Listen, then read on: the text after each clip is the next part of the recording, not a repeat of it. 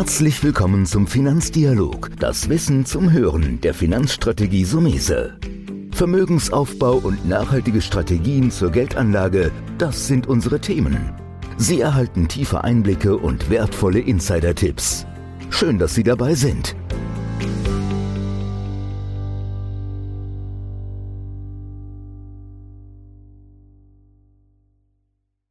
Heute sprechen wir mal mit jungen Leuten über das Thema Geldanlage. Junge Leute ist natürlich immer relativ, aber wenn jemand wie ich schon die fünf auf der Uhr hat, sind natürlich meine Gäste heute junge. Sie sind auch was ganz Besonderes, denn Bernd und Laura sind bei mir. Sie sind das Börsenpaar. Wie wird man eigentlich Börsenpaar, ihr zwei? Ja, ist schwierig, ja. wenn man zu zweit ist. Gell? Wer nimmt, übernimmt dann die Antwort? Das ist auch für mich vielleicht eine kleine Herausforderung, weil in der Regel habe ich einen Gast. Ja. Heute habe ich mal zwei. Aber ich würde so ein bisschen sagen, Laura, vielleicht sagst du so ein bisschen, wie seid ihr auf die Idee gekommen, so aufzutreten? Und ich war ja auch schon mal bei euch bei Instagram. Ja. Ihr macht ja einiges. Das wollen wir jetzt so ein bisschen beleuchten. Also mit Börse beschäftigen wir uns eigentlich seit ähm, über 16 Jahren insgesamt.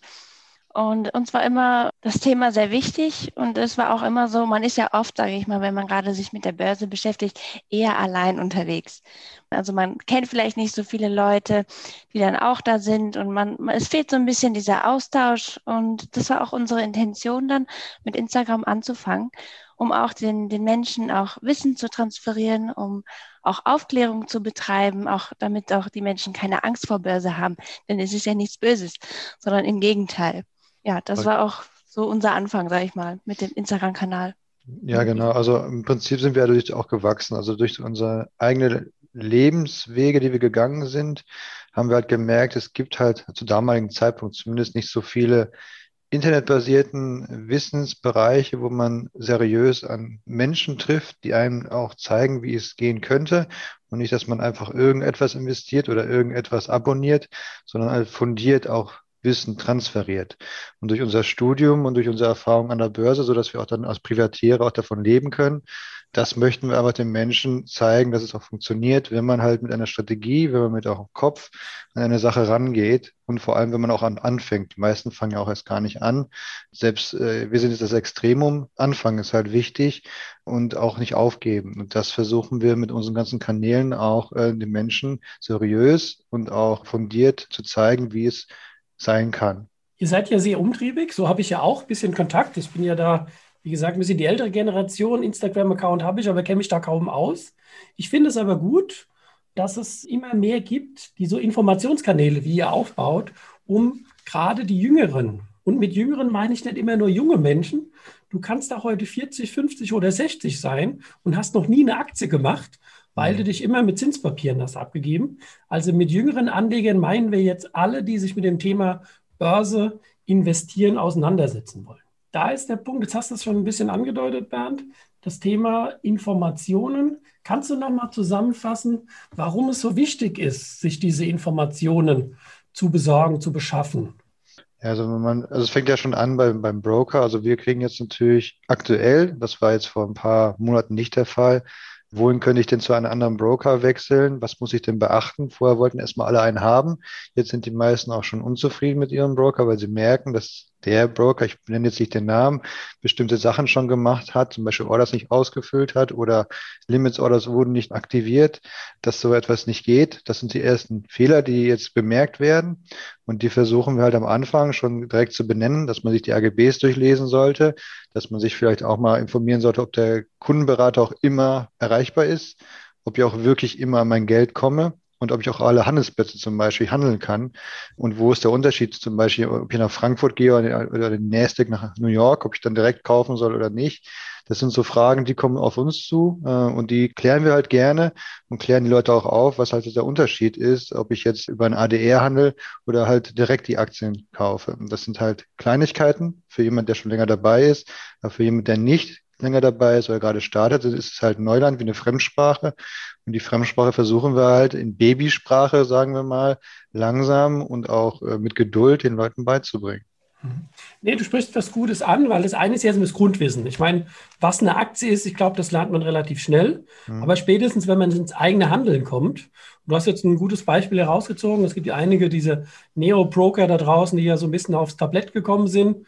Jetzt hat man auch gesehen, dass die in, ja, ich sag mal, dynamischen Börsen bei dynamischen Aktien auch ihre Probleme hatten. Nee, das ist gut, geht mir, ging mir früher auch so. Du hast da so eine Liste, hier sind die besten 23 Banken, ob man sie jetzt Broker nennen, je nachdem. Heute gibt es natürlich auch viele, wo man sagt, Banken sind noch die etaquierten, was weiß ich, Deutsche Commerz und ein Neo-Broker ist dann ein, eine, ein Anbieter, der nur noch eine App hat. Aber ich glaube, das ist unheimlich wichtig, da solltet ihr auch dranbleiben, weil im, im Doing, da geht es ja auch weiter. Wie mhm. geht ihr einfach rein? Da kannst du vielleicht, Laura, ein bisschen was dazu sagen.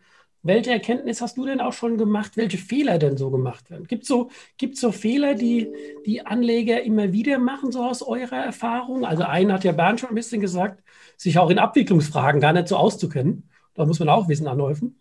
Wie ist da ja. so deine Erfahrung? Ähm, auf jeden Fall, was mir aufgefallen ist, viele haben nicht die Geduld, habe ich das Gefühl manchmal. Also viele wollen sehr, sehr schnell dann direkt Aktien kaufen hier und das. Die Geduld fehlt da an, an bei vielen Menschen, sage ich mal. Man muss anfangen, das ist wichtig. Klar, auch die Motivation am Anfang ist besonders groß, das ist auch schön. Aber trotzdem Schritt für Schritt alles machen, sich Wissen erstmal aneignen, Informationen sammeln und auch dann auch die Geduld ist auch sehr wichtig, dann, wenn man auch ins Handeln kommt nicht erwartet, dass morgen, sage ich mal, die Aktie bis, bis zum Geht nicht mehr gestiegen ist. Das, das ist äh, wichtig, denke ich, weil da spielt auch die Emotion sehr viel äh, mit dabei. Da kann dann auch Panik zustande kommen oder Euphorie, zu viel, äh, die Gier, sage ich mal, spricht dann einen raus. Ja, das sind so die Fehler, die, die eigentlich schon oft auftreten. Also die Geduld mit, in Verbindung mhm. mit der Emotion. Ja, die, die, die Erfahrung teile ich, da bin ich beide. Das ist so dieses auch vielleicht der emotionale Part kommt natürlich daher, meiner Erfahrung nach, durch die Medienberichterstattung. Ich meine, klar, wenn du heute NTV guckst, da wird immer eine Aktie des Tages, hier 3%, 5% an einem Tag. Und dann fängst du an, ein bisschen hochzurechnen. Und ich glaube, das liegt ein bisschen auch in dieser Medienlandschaft, die oft das Wort Börse mit schnellem Geld verbindet. Und was schnell hochgeht, geht auch schnell runter. Oder wie ist da dein deine Erfahrung, Bernd? Also ich denke, da bin ich mit Laura schon einig. Kannst du da noch ein ja. bisschen sagen? Ja, definitiv. Also Laura meint auch natürlich die Trends. Also klar, worauf man natürlich auch ein bisschen gucken müsste oder gucken sollte, Branchenverteilung. Ob ich jetzt direkt auf eine Aktie, Einzelaktie setze oder vielleicht erstmal auf einen Sparplan oder auf einen Indexfonds, dass man vielleicht sich auch erstmal Gedanken macht, was ist eigentlich von meinem Haushalt möglich? Wie viel könnte ich eigentlich pro Monat kontinuierlich investieren äh, oder in Tranchen und darauf hingehen, dann aufbauen, dass ich halt auch mir die spezifischen Aktien aussuche und nicht dann auf die Highflyer setze, die gerade bei NTV reinkommen, sondern auch gucke, dass ich vielleicht erstmal ein Basisportfolio aufbaue oder vielleicht erst einen Basissparplan aufbaue, dass es erstmal ein kontinuierlicher Zyklus entsteht und das über Jahre hinweg. Und da kommen wir auch wieder zu der Geduld. Das ist halt ein, ein Spiel, äh, nicht auf kurze Zeit, sondern auf lange Zeit wir wollen jetzt nicht den Bayern-Hood-Anleger äh, formulieren, sondern äh, wenn man jetzt auf etablierte Unternehmen setzt, dann hat man schon eine bestimmte Risikostreuung schon minimiert. Denke jetzt, wenn man ein IPO nimmt, ist es ein höheres Risiko, als wenn wir ein altes, etabliertes, fundamentales Unternehmen nehmen, anstatt ein risikohaftes, frisches Unternehmen. Und gerade da würde ich definitiv auch breit streuen. Ist, äh, wie damals die Beate Sander auch sagte, breit gestreut, nie bereut. Das stimmt ja auch. Trotzdem muss man seine Hausaufgaben machen und auch nicht äh, sich überhebeln in den einzelnen Tranchen. Wenn ich sage, ich investiere jetzt 500 Euro da und 5000 Euro in die andere, dann hat, hat man einen Hebeleffekt in seinem Portfolio, was ein Ungleichgewicht reinbringt. Und das wäre auch definitiv mit einem Aspekt zu belegen, dass man sich das anguckt. Also die meisten machen es im Endeffekt ihre Hausaufgaben und nicht währenddessen. Und das ist halt leider dann meistens zu spät, wenn es mal richtig runtergeht, dann wachen alle auf und dann sieht man den riesen Drawdown in seinem Depot und dann ähm, kann man schlecht schlafen. Und dann hilft auch keine Schlaftablette mehr von dem lieben äh, André Costellani, wie er immer sagte. Die Schlaftablette wurde dann zu spät eingeschmissen, weil man sich überhebelt hat in einer bestimmten Tranche. Genau. Du, da waren jetzt ein paar natürlich ähm, Facetten dabei, die ich auch in meinem Alltag so treffe. Das klassische Thema Streuung, Diversifizierung oder Portfoliotheorie. Ja. Da können wir jetzt wahrscheinlich stundenlang Podcast machen. Aber es ist ein guter ja. Hinweis, das ist, wie gesagt, auch der Alltag, den ich habe, wo ich sage, mein Gott, wenn du jetzt 10.000 Euro hast oder 100.000, dann machst du einfach 10 Positionen nach 10 Prozent, fängst an, die eigenen Regeln zu machen. Genau. Ähm, wir springen natürlich ein bisschen hin und her. Bevor ich nochmal auf Portfoliotheorie hingehe, bleiben wir nochmal bei dem Thema ähm, Einzelaktie oder Fonds. Du hast es eben ja schon gesagt, da mhm. bin ich bei dir. Für den langfristigen, konsequenten Vermögensaufbau ist ein Sparplan in den Welt-ETF weiterhin das Maß aller Dinge. Aber wie würdest du rangehen, weil du auch ein bisschen Beate Sander zitiert hast, wenn du jetzt sagst, okay, ich habe jetzt meine 20.000 in einem breit gestreuten Depot und jetzt habe ich noch fünf oder zehn, wo ich mich mal an die Einzelaktie rantraue. Welchen Tipp kannst du da so dem Hörer nochmal mitgeben, der vielleicht jetzt sagt, okay, ich habe verstanden, breite Struktur, aber ich habe trotzdem ein bisschen die Lust und die Freude, auch mal einen Einzeltitel zu handeln? Ja, definitiv Unternehmen, also das sagen wir immer, Unternehmen, die man selbst auch benutzt. Das sind die ersten, die ich, würde ich mir angucken, nicht gleich direkt kaufen, also die ich selber verwende. Konsumwerte wie Procter Gamble, Unilever, die würde ich mir genauer angucken, auch von der Trendstruktur her von den Fundamentaldaten. Man muss ja nicht gleich alle Kennziffern sehen und Unternehmensbewertungen machen, aber ich würde langsam anfangen. Ich würde es auch nicht prozentual übergewichten, mein Portfolio. Ich würde vielleicht zehn Prozent damit anfangen, auf Einzeltitel zu setzen. Am Anfang definitiv das andere eine Übergewichtung zu haben. Die meisten machen es meistens andersrum. Die fangen mit einzelnen Aktien an und machen dann den ETF auf. Und das ist meist leider, äh, denken wir zumindest, die falsche Richtung. Man sollte sich langsam auch daran gewöhnen, dass Werte atmen, die atmen halt auch im Depot. Und da, daran muss man sich auch vielleicht erstmal gewöhnen, wenn man nicht so lange an der Börse ist. Deswegen langsam anfangen und mit etablierten Unternehmen, die man auch selber konsumiert. Genau, ein Gefühl dafür kriegen. Ja, da, da habe ich auch gleich eine, eine, Frage an dich, Laura, weil das passt jetzt ganz gut und der Gedanke ist mir gekommen. Aber das ist natürlich der Widerspruch zu diesem schnellen Hype, was wir vorhin mit den Medien haben. Da wird halt irgendeine Hightech-Aktie durchs Dorf getrieben. Und sind wir ehrlich, wenn diese Hightech-Aktie oder der Wert überall in der Presse steht, ist es ja schon zu spät. Du musst ja eigentlich vorher die Perlen finden, weil wenn die Kursfantasie ist, ihr kennt das ja, wenn die Aktie im DAX drin ist, dann hat sie den Weg durch S und MDAX schon hinter sich. Mhm. Und oft ist auch die Kursfantasie. Ihr habt aber was Besonderes. Deswegen bin ich ja froh, dass ihr heute mal dabei seid, auch als Bärchen. Es gibt diverse Studien, die sagen, Laura, dass Frauen eigentlich die besseren Anleger sind, weil sie geneigt sind, die ruhigere Hand zu haben.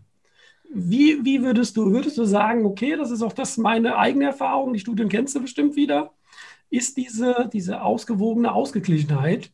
Das ist ja eigentlich das, was Bernd auch so ein bisschen angedeutet hat. Das ist doch wirklich ein fester Bestandteil des Erfolges, oder? Ja, würde ich schon sagen. Also bezüglich der Studie, dass Frauen besser sind oder sag ich mal ein bisschen smarter sind da am Handeln, aus eigener Erfahrung kann ich auf jeden Fall bestätigen, man ist ein bisschen als Frau oder so habe ich den Eindruck, auch mit Frauen, mit denen ich mich auch schon unterhalten habe, man ist doch bedachter als Frau, weil man mehr auf Sicherheit vielleicht geht, also Richtung Sicherheit geht und dann auch so agiert, dass man sich vielleicht eher im Vorfeld einige Überlegungen macht. Manchmal vielleicht auch zu viel. Das kann auch passieren, dass man sich dann vielleicht verhaspelt, sage ich mal, und sich vielleicht zu viel im Vorfeld überlegt, aber ähm, doch, man agiert bedachter. Ja, also ich muss sagen, ich bin ja in der glücklichen Lage, dass mein Gegenstück, mein berufliches, ja auch eine Frau ist, wir haben ja mit der Nadine auch eine Frau in der Beratung, ja. meine eigene Frau, die interessiert sich gar nicht für das Thema Finanzen.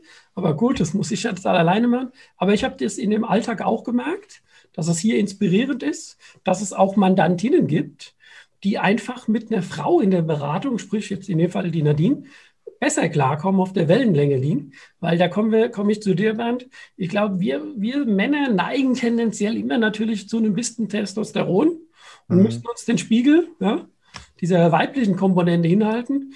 Wie wir aber, vielleicht kannst du was ihr wahrscheinlich auch oft diskutiert, Laura nochmal zurufen, manchmal muss man trotzdem mutig sein. Und wie findet ja. man die Balance? Gell? Ja, also äh, ist wahrscheinlich ein Eigentor jetzt für die Männer, aber Laura hat schon recht. Also gut, dass ich die, dass ich meine Laura auch habe. Das macht uns ja zu einem Börsenpaar so gesehen auch zu der Ergänzung der Synergien, sage ich mal so ein bisschen. Ähm, es ist gut, dass Laura zügelt. Also Frauen sind bedachter in der, in der Entscheidung auch. Das geht in der Schnelligkeit. Das äh, haben wir ja gerade schon gesagt mit der Geduld äh, in beiderlei Hinsicht kaufen und verkaufen. Das ist ja das Einzige, was wir entscheiden können, theoretisch an der Börse, wenn wir die Order drin haben oder nicht drin haben. Ja, aber muss auch ab und zu sagen, jetzt ist der Zeitpunkt gekommen, aber ich glaube, da tun wir uns auch beides nichts, äh, dass wir sagen, jetzt ist es soweit, weil wir strikt nach einer Strategie handeln. Also wir würden jetzt nicht sagen, ich sehe jetzt was bei NTV und Co.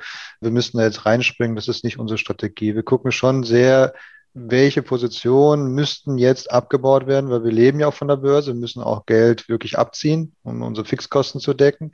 Und das ist ja nochmal was anderes, als würde man das einfach wirklich nur laufen lassen und Spaß dabei haben. Wir gucken wirklich, dass sich das Geld auch vermehrt im Cashflow nach Dividendenplan. Und dann gucken wir auch zum Beispiel, wann ist der Ex-Tag, wann ist, wann können wir investieren, ist es schon weggelaufen. Also solche Kleinigkeiten laufen da auch noch rein. Also das ist schon sehr gezielt, wie wir da agieren. Ja. ja gut, ihr seid ja beide ja sehr, sehr tief drin, aber ich glaube, das ist auch wichtig und das ist vielleicht so ein bisschen ein, ein Fazit von mir an der Stelle, bevor ihr noch mal bitte eine Botschaft unseren Hörern mitgebt, jeder von sich, von, von Alschos. Ich glaube, es ist wichtig, dass man sich beschäftigt, aber das Beschäftigen mit Finanzen, was ihr macht, ihr kommt ja auch mit dem Buch demnächst raus. Da kannst äh, Laura vielleicht noch mal was dazu sagen oder du, Bernd, zu dem Buch. Ich hätte natürlich gern eins von euch, wenn es dann da ist. Ja. Ich schreibe ja auch, aber will gerne, äh, um da nochmal zurückzukommen, man sollte sich, glaube ich, ans Partner suchen. Ob das ein Berater ist mhm. oder ob eine Community im Freundeskreis. Und da würde ich sagen, nicht oder und vielleicht auch ein Channel Sprich, mhm. ein Buch lesen oder eins von meinen, eins von euch. Oder auch, ich mache es ja gerne im Podcast, so wie wir heute. Oder vielleicht euch zu sagen, ich suche mir einen Kanal, den ich leicht als Sparringspartner sehe. Das ist nicht einfach, ja, mhm. aber ihr seid ja sehr agil und durchaus interaktiv, dass man sich als Anleger da draußen wirklich Gedanken macht, man soll nicht im Kämmerlein alleine versuchen, die Entscheidung zu treffen, sondern die im Kontext und nicht nur konsumieren von Informationen, ich glaube auch im richtigen Bewerten und Schlüsse ziehen. Und da kann ein, ein Partner oder eine interessante Informationsquelle helfen. Was magst definitiv. du dazu, Bernd? Vielleicht jetzt auch nochmal so. Ja, definitiv. Ähm, Sparring Partner ist das A und O. Also wenn man, es ja. ist immer wichtig im Leben, auch gerade wenn man neu anfängt, dann ist man äh, besser beraten, wenn man sich jemand holt, der davon auch schon längere Zeit etwas mit zu tun hat. Das ist halt so, ich, wenn man noch nie einen Reifen gewechselt hat oder die Bremse gewechselt hat im Auto, würde ich das jetzt auch nicht machen. Ich würde mir das erklären lassen oder ich würde es machen lassen.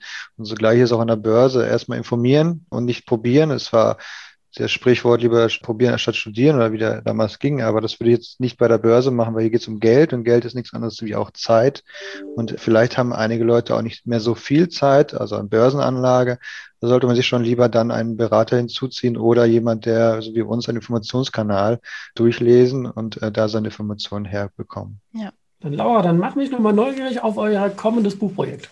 Unser Buch kommt im Juli raus. So ist die Planung beim Finanzbuchverlag. Bei uns handelt es sich, das ist eher ein Fachbuch, kein Buch, sage ich mal, für ganz am Anfang stehen. Also wirklich jemand, der sich vielleicht mehr auseinander, also beschäftigen möchte mit der Thematik der technischen Analyse in Bezug auf Candlesticks. Wir haben nämlich eine halbe Million Kerzen ausgewertet und einen Algorithmus und das auf, auf den neuen Markt bezogen und geguckt, welche Formationen, die bekannten, die man auch so kennt, welche Formationen funktionieren und welche wirklich nicht in der Wahrscheinlichkeit sowie im Chance und Risiko. Genau, wir haben da ein bisschen aufgeräumt. Also es gibt ja. sehr viel auch in der technischen Analyse. Wir heißen da auch nicht alles gut. Einiges funktioniert. Und wir wollten aufzeigen, was funktionieren könnte, wenn man einige Kriterien natürlich beachtet. Und das ist für die, die sich auskennen, Bulkowski war ja einer, der die Candlestick schon analysiert ja. hatte. Der Nielsen hat es ja damals äh, aus Japan rübergebracht in das westliche Land. Und da wollten wir einfach mit unserem Buch aufräumen, auf dem Algorithmus basierend, haben wir auch eine KI programmiert und das harmoniert alles jetzt aktuell bei uns zusammen. Und deswegen kam es auch zu dem Buch. Na super. Genau. Ich, ich finde, ihr beleuchtet eine interessante, weil wir haben ja klassisch diese Fundamentalanalyse, wo man aus volkswirtschaftlichen BWL-Daten geht, oder die technische Analyse, was ihr jetzt ansprecht, indem man Kursverläufe bewertet und Rückschlüsse zieht. Ich freue mich schon drauf. Ganz ehrlich, ist jetzt auch nicht mein Spezialgebiet, aber ein bisschen auffrischend. Das könnte schon mal was sein. Ich sage an der Stelle vielen, vielen Dank, dass ihr beide heute dabei wart. Das war Lieben Dank auch an dich. Ja, ich werde Dank. euch natürlich im, im Showroom unten nochmal ein paar Links zu euren Seiten machen. Und da die Welt klein geworden ist, auch durch das Digitale, denke ich, wir werden uns bald mal hoffentlich wieder sehen, hören. Und ich wünsche euch auf jeden Fall gute Zeit und danke, dass ihr da wart. Das war der Finanzdialog, das Wissen zum Hören der Finanzstrategie Sumese. Natürlich ist dieser Podcast keine Anlageempfehlung. Denn jede Anlageentscheidung muss individuell getroffen werden. Idealerweise ist sie Teil einer ganzheitlichen Strategie, die exakt zu Ihnen passt. Dazu müssten wir uns persönlich kennenlernen. Besuchen Sie uns auf sumese.de